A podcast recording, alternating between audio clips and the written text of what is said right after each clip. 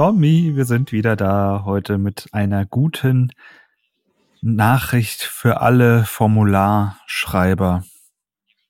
Ja, was meine ich damit wohl? Ich weiß Tommy, es kannst du es dir vorstellen? Erzähl doch mal. Weißt du es noch nicht? Ja. Wir alle kennen es äh, oder hatten es schon mal, dass wir Formulare gebaut haben und im CSS eigentlich gerne ja auch den Stil anpassen wollten, wenn ein Nutzer ein, ich sage jetzt mal Required-Feld ausgefüllt hat, dass das dann irgendwie ja irgendeinen Status Mhm. erhält für ähm, für im, im CSS. So, dann dachte man eine Zeit lang, ja, wir haben doch Doppelpunkt valid und Doppelpunkt invalid. Ja, das Problem an der ganzen Geschichte ist, dass ähm, das so ist, dass valid und invalid ähm, ein, ein, ein Status darstellt, auch wenn der Nutzer noch gar nicht mit dem, mit dem Formularfeld interagiert hat. Das heißt, ähm, der Nutzer füllt jetzt beispielsweise gar nicht sein, sein, sein Feld aus und dann ist es einfach invalid die ganze Zeit. So, ohne dass der Nutzer überhaupt irgendwas mit dem Feld gemacht hat. So, du möchtest vielleicht aber ja erst das Feld invalid setzen, wenn auch damit interagiert wurde. Weil vorher willst du ja nicht eine Fehlernachricht anzeigen, beispielsweise, oder das Feld als rot ähm, markieren oder wie auch immer, sondern eigentlich erst, wenn der Nutzer überhaupt irgendwas damit gemacht hat. So.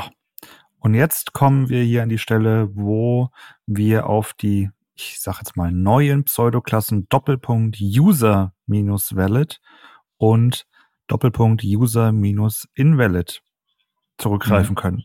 Weil die beiden äh, Pseudoklassen jetzt die Interaktion mit dem Feld vorher erfordern. Das heißt, jetzt prüfen wir quasi, okay, hat der User schon mal damit interagiert oder nicht?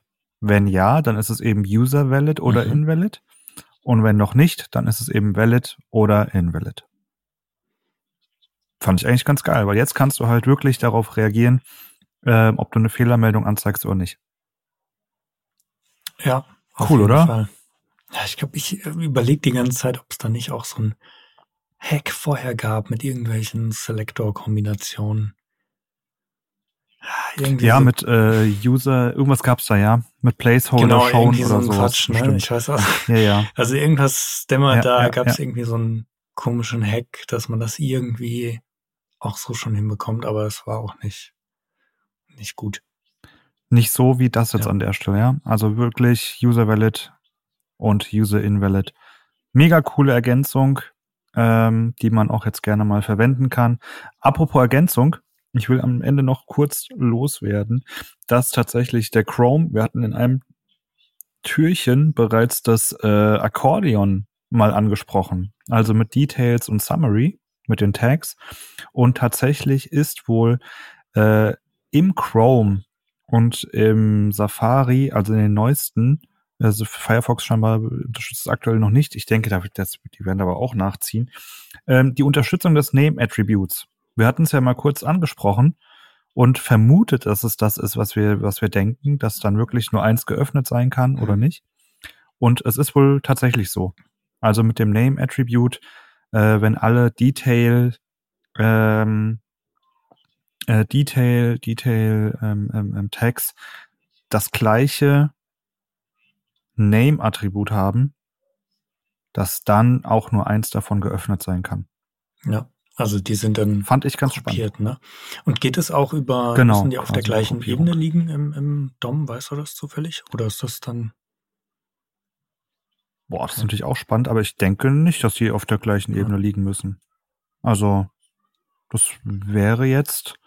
Nee, glaube ich nicht. Nee. Boah, ich denke da schon wieder an den Checkout-Prozess, oder? Könnte man damit vielleicht reagieren. Naja, gut. Ja, das nur als kleiner Nachtrag für, äh, genau, eine vergangene danke für Tür. das To-Do, Alex. Bis dann. Ciao.